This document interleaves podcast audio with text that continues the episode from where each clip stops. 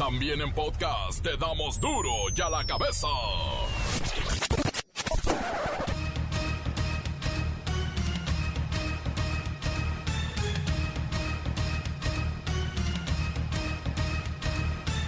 Jueves 4 de febrero del 2021, yo soy Miguel Ángel Fernández y esto es duro y a la cabeza sin censura. Luego de 14 años, el gober precioso se va a enfrentar cara a cara con Lidia Cacho, la mujer a la que torturó simplemente para darle una lección y complacer a su amigo. de Camel, ¿qué pasó mi gober precioso? Mi héroe chinga. No, ti, tú eres el héroe de esta película, papá. Pues ya ayer le acabé de dar un cinco con esa vieja cabrón. Aquí en Puebla se respeta la ley y aquí no hay impunidad. Yo te hablé para, para, pues, para de darte las gracias que eh, de lo que hiciste, que yo sé que te metí en un problema, pero no hombre, pero me gustan esos, esos temas. Para, para darte un abrazo, te tengo aquí una botella bellísima de un coñac que no sé a dónde te lo mando, pues a la Casa Puebla. Bueno, ¿eh? tengo una botella que te, que te traje para mandártela. Órale. ¿Sale?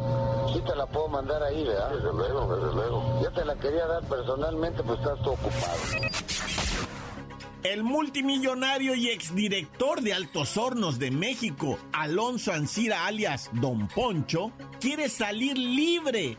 Y es que lo extraditaron ayer, le dieron raite desde España a México en un avión privado del gobierno. Bueno, él dice que va a devolver los 200 millones de pesos que le dio Pemex en la era de Peña Nieto por una empresita bananera y que todo esto se considera ahora un fraude. El Instituto Nacional de Salud Pública asegura que el consumo de productos ultraprocesados en México, chatarra vaya, se incrementó en 30% en el último año. Y hablando de educación, las escuelas privadas están a punto de ir a la quiebra por la pandemia. La mayoría ya no pueden sostener sus gastos. La Suprema Corte de Justicia de la Nación declaró inconstitucional el programa Mochila Segura, porque dicen no cuenta con un marco legal que lo sustente. Bueno, pues ahorita ya ni van a la escuela. El cardenal de Guadalajara, Juan Sandoval Íñiguez, permanece internado debido a padecimientos de insuficiencia cardíaca y no a COVID-19, como se rumoraba y esto lo informó la arquidiócesis esta mañana. En el Estado de México queman vivos a ladrones de una casa habitación. El reportero del barrio nos narra esta dramática historia. ¿Cómo le fue a Tigres en el Mundial de Clubes? Entérese con la bacha y el cerillo. Comencemos con la sagrada misión de informarle, porque aquí no le explicamos las noticias con manzanas, no, aquí las explicamos con huevos. Llegó el momento de presentarte las noticias como nadie más lo sabe hacer. Los datos que otros ocultan, aquí los exponemos sin rodeos. Agudeza, ironía, sátira y el comentario mordaz. Solo en duro y a la cabeza. ¡Arrancamos!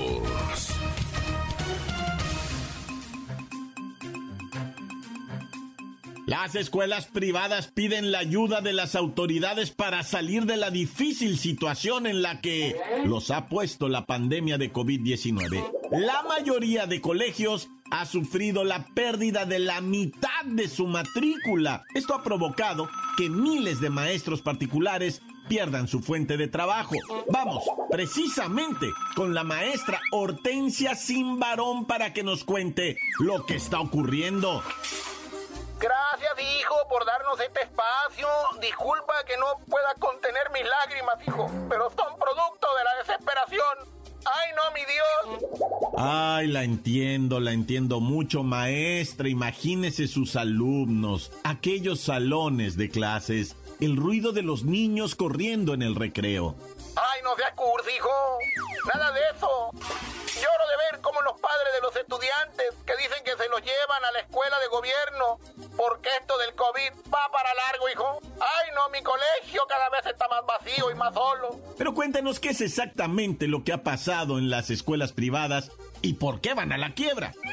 Pues mira, hijo, en marzo del 2020 no se sintió tan feo cuando nos fuimos a casa, hijo, porque los chamacos ya estaban inscritos, ya estaban amarrados, ¿no? La cosa se puso horrible, hijo, conforme nos acercamos a junio y julio, que son los meses de reinscripción. Ahí los padres se dieron cuenta que esto de la COVID pues iba para largo, ¿verdad? Y empezaron a retirar documentación para escribir a los chamaquitos en la escuela pública, hijo. Ay, no, qué feo. Oiga, maestra Hortensia, es un movimiento lógico. Los padres se dieron cuenta que la educación en línea era tan mala en ambos sistemas que optaron por el que no les cueste. Insisto, hijo, qué feo que lo digas así, hijo.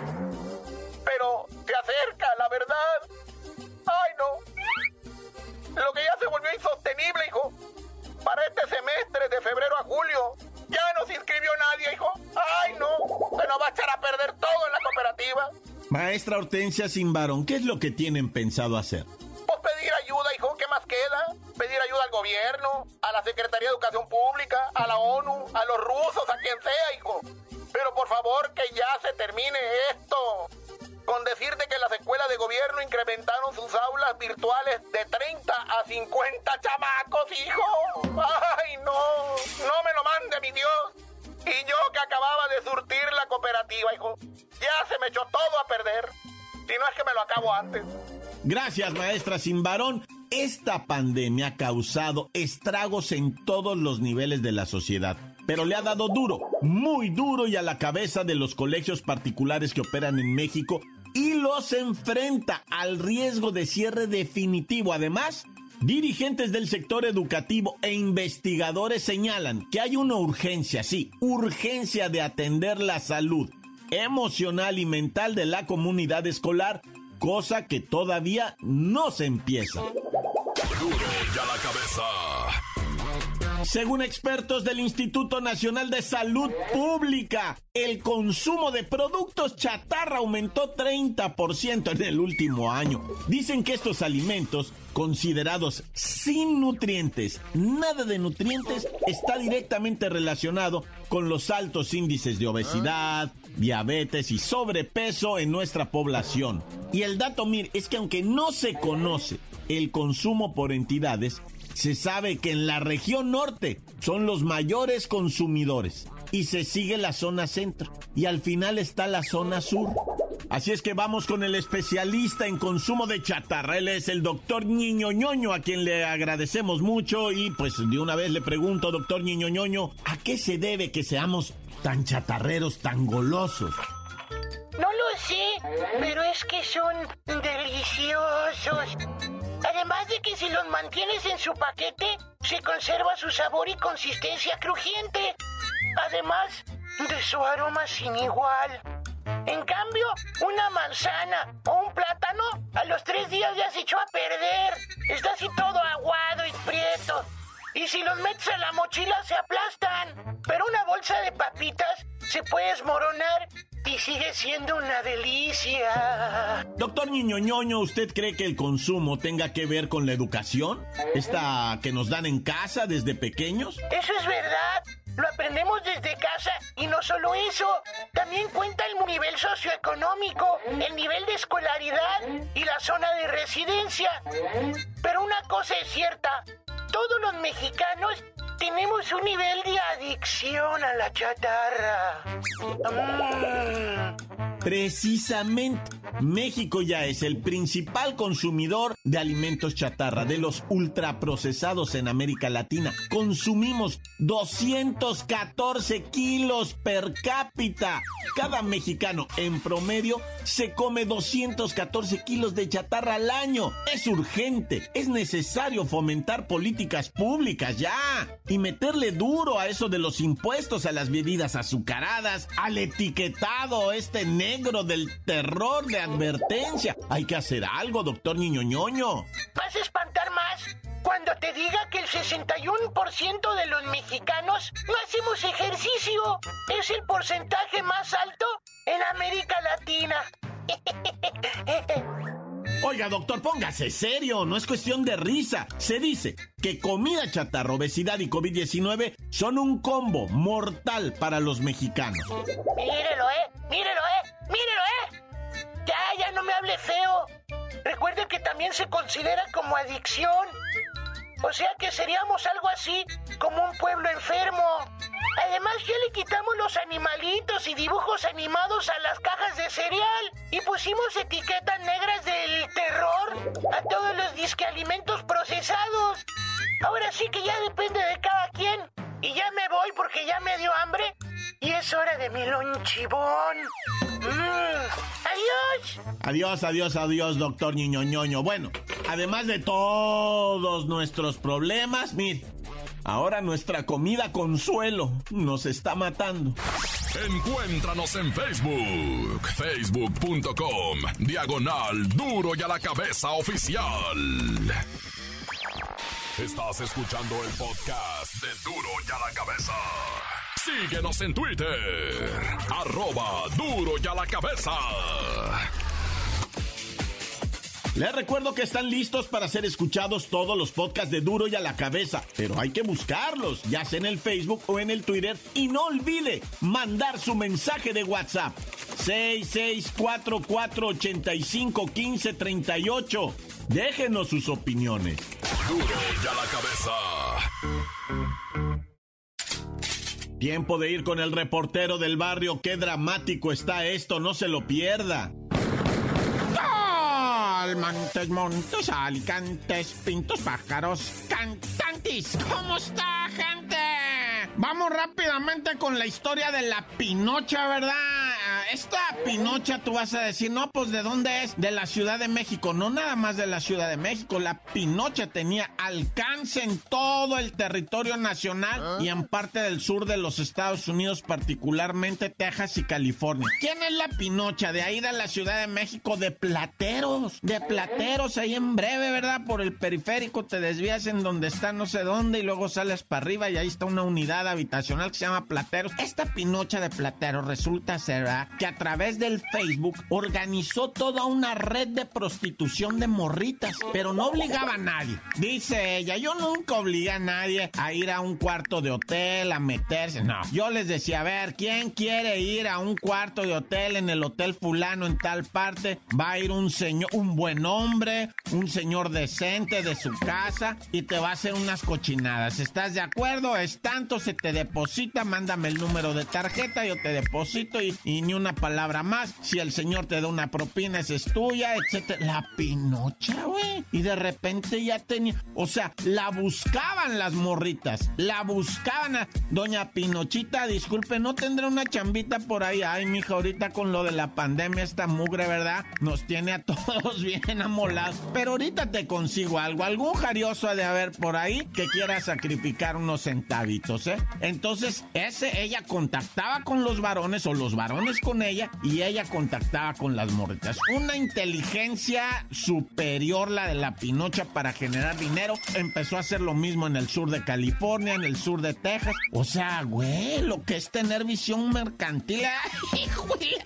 Pero bueno, ya la torcieron, ya está en el bote. No hay denuncia por parte de ningún caballero ni nada. Son unas morras ahí resentidas, seguro. Bueno, con todo respeto lo digo, ¿verdad? No, la estoy regando. Mejor retiro ese comentario, ¿eh? Porque no sabemos, la verdad no sabemos. Y ponernos a decirle a una persona una cosa fea creo que es de muy mal gusto y de muy baja educación. Retiro lo de hecho. Un par de morras la denunciaron, pero no sale en la nota periodística lo de, lo de la denuncia. No sale, pues. O sea, no dice por qué. Obviamente por tráfico de personas, por explotación sexual, por todos esos delitos. Claro, por supuesto. O sea, la Pinochita digo que va a estar difícil que salga, ¿eh? Y ni le arrimen un celular con internet porque va a prostituir al recluso. A toda Santa Marta Catitla, loco. ¡Ay! Pero bueno, como haya sido, ¿verdad? Bueno, ahí, y además no cuenten esto porque no es muy público, ¿eh? O sea, tampoco quiero que se entere todo el mundo porque, o sea, aguas ahí, ¿eh? O sea, también. Bueno, como haya sido, este... Oye, fíjate que está bien un maníaco eso del tamalero. Ya se informó correspondientemente que un señor don tamalero, ¿verdad? Pues se vio extorsionado por falsificadores de billetes, por eh, una pareja, una pareja que, que lo extorsionó, que los balació, que la mujer murió. No tengo la nota todavía si el individuo que estaba mal herido falleció, pero inmediatamente a través de redes sociales se armó un grupo de defensa económica para pagarle a lo que viene siendo el individuo que lo iba a defender a don Tamalero, ¿verdad? Porque dijeron, pobrecito, todavía que lo están extorsionando, o sea que tiene ya no sé cuánto pagando la extorsión, cuando se defiende porque ve su vida amenazada, ahora está en la cárcel el maestro, ¿verdad? Con su familia, pues ahí con las penurias y, y todo. Bueno, el caso es que los mismos ciudadanos armaron, ¿verdad? Un grupo de defensa. Vamos a ver qué es lo que pasa, yo no sé. Última hora hasta, bueno, no sé, va, pero está bien raro es. Y ahí te va otra cosa, pues no sé, pues, pues de lo de los justicieros, ¿verdad? ¿Qué les pareció a eso que ocurrió, verdad? Que acaba de ocurrir en el Estado de México, donde dos delincuentes se meten a una casa, ¿verdad? A robar, son detectados por los vecinos, suenan las campanas de la iglesia del pueblo, salen los vecinos enardecidos con antorchas y con los trinchetes y los machetes en la mano. Vamos a quemarlos, vamos a quemarlos. Y todavía estaban los dos presuntos delincuentes adentro de la casa cuando ven las antorchas, las luces afuera, el movimiento y dicen a la madre, ¿sabes qué? Pélate, carnal, como en el corrido del gato de Chihuahua, ¿ah? y se suben a dos carros, cada uno en un carro. Allí en esa casa que estaban robando había carros y salen por la puerta, ¡ram! pero bien chicoteados y juidos, ¿verdad? Y la raza se saca de onda y dice, ¡ay, güey!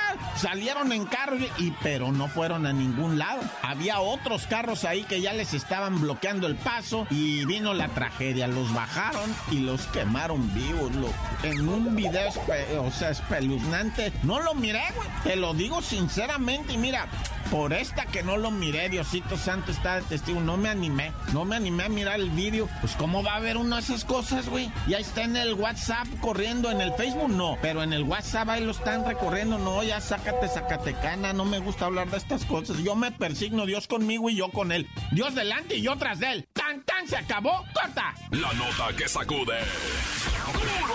¡Duro! ¡Duro ya la cabeza! Antes del corte comercial, escuchemos sus mensajes. Envíelos al WhatsApp 664-485-1538. ¿Qué pasó? ¿Qué pasó? Ese es mi reportero del barrio reportándose nuevamente desde aquí, desde Cuapita la Bella.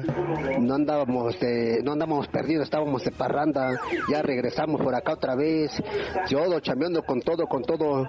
Este mes de febrero ya empezamos. Vamos a darle con todo, mes del amor la amistad. Vamos con todo, con todo para todos mis maestros albañiles. Adelante para esta semana. Échele ese mi reportero del barrio. Ta, ta, córtale, se acabó, tan tan. Encuéntranos en Facebook, facebook.com, diagonal duro y a la cabeza oficial. Esto es el podcast de duro y a la cabeza. Tiempo de los deportes con la bacha y el cerillo. Hay información del Mundial de Clubes. ¡La bacha! ¡La bacha! ¡La bacha! ¡Mami, la bacha! ¡La bacha, la bacha, la bacha! ¡Mundial de Clubes consagrándose! El representante de México.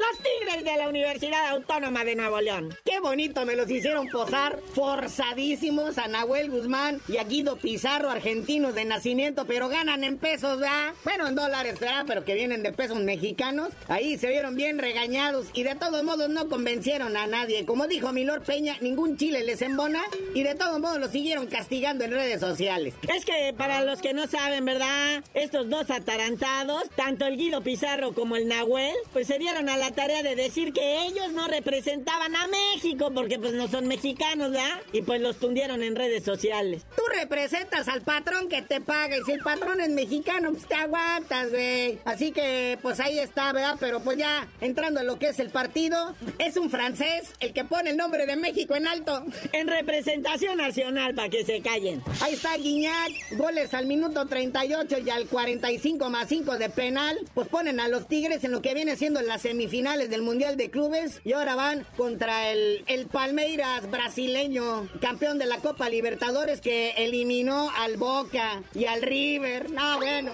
Ahora sí van a saber cómo se juega el pambol en San Nicolás de los Garza. ¡Vamos con todo, Tigres! Digo, representantes de México. Y hoy arranca la jornadita 5, pues si usted quería más fútbol desde temprano en la mañana, también en la tarde, ahí está el Atlético San Luis recibiendo a los cholos de Tijuana. Uy, no, bueno. Bueno, aunque les voy a decir, el cholaje trae algo interesante, algo que invita al morbo, y es que está invicto. Y el San Luis está en que en su última hora anda ganando cholos y olvídate, otra vez al superliderato. Oye, un partido que no sabemos, este, cómo lo podríamos catalogar, es el Gallos Blancos recibiendo al Pachuca.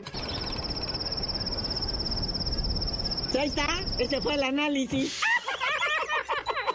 Oye, algo que está pasando en este torneo Guardianes 2021 y que preocupa, apenas van cuatro jornadas y no hay muchos goles. Van seis partidos que acaban en 0-0. Yo no sé si sea el COVID, el miedo, la falta de gente en el estadio, la ausencia de motivaciones, la reducción en los sueldos. Algo está pasando, pero está a un nivel pésimamente horrible, más malo que nunca, madremente antes, en el fútbol nacional. Está mal, feo, triste. O sea, ha habido torneos en el pasado en que ha habido ocho, hasta ocho partidos de empate a gol en todo el torneo. Aquí vamos en la jornada cuatro y ya van seis. Y los Tigres, ¿eh? esos que andan representando a México en el Mundial de Clubes, son los reyes de los empates sin goles. No, güey, o sea, la neta sí está preocupante. O puede ser también la comodidad de que no hay descenso. O sea, por donde quiera no hay motivación, la neta. Aparte el Tuca Ferretti y su estilo ratonero de jugar, pues es lo que tiene a este equipo, que es una de las nóminas más fuertes y poderosas del fútbol mexicano, con un espectáculo futbolístico mediocre. Y aunque digan que no nos están representando. Hoy en el América están bien contentos porque están recibiendo a sus contagiados de COVID. Ahora sí, para el próximo partido van con el cuadro completo. Ya están Memo Ochoa, Richard Sánchez y el poeta Nicolás Benedetti recuperados para la próxima jornada que van contra el Puebla. No puede haber mejores noticias y no me refiero solamente al América, por supuesto a todo el fútbol nacional. Qué hermoso sería que nos dijera cero COVID, cero contagios. Llevamos una, dos, tres, cuatro jornadas sin contagios. Hoy ahora vamos a la serie del Caribe que se está jugando allá en Mazatlán, en Sinaloa. México por fin ganó. Sí, pero todavía no puedo pronunciar el nombre de los que pues fueron vencidos por la escuadra mexicana. ¿Cómo se llaman? Los federales de Chiriquí, panameños. Ya el haber ganado este partido, pues ya los pone en las semifinales del torneo. Recordemos que México ya perdió con República Dominicana y Puerto Rico, pero con los panameños sí se ensañaron 6 a 3. Pero bueno, carnalito, ya vámonos, no sin antes decirles que se está poniendo calientito lo del Super Bowl, el número 55. Según los momios, los apostadores en Las Vegas y en Caliente y todos estos ponen favoritos a los jefes de Kansas City sobre los bucaneros de Tampa Bay por solamente tres puntos. Pero ya tú no sabías de decir por qué te dicen el cerillo. Hasta que Tom Brady deje de jugar el supertazón, les digo ya.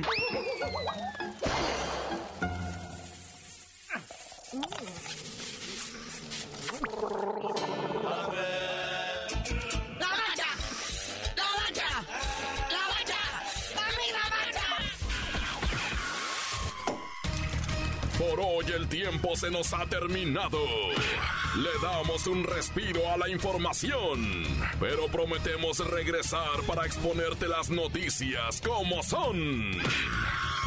Duro y a la cabeza es Miguel Ángel Fernández, Arturo González, Evi González y la producción de Luis González, el señor X. Una producción original de MBS Radio.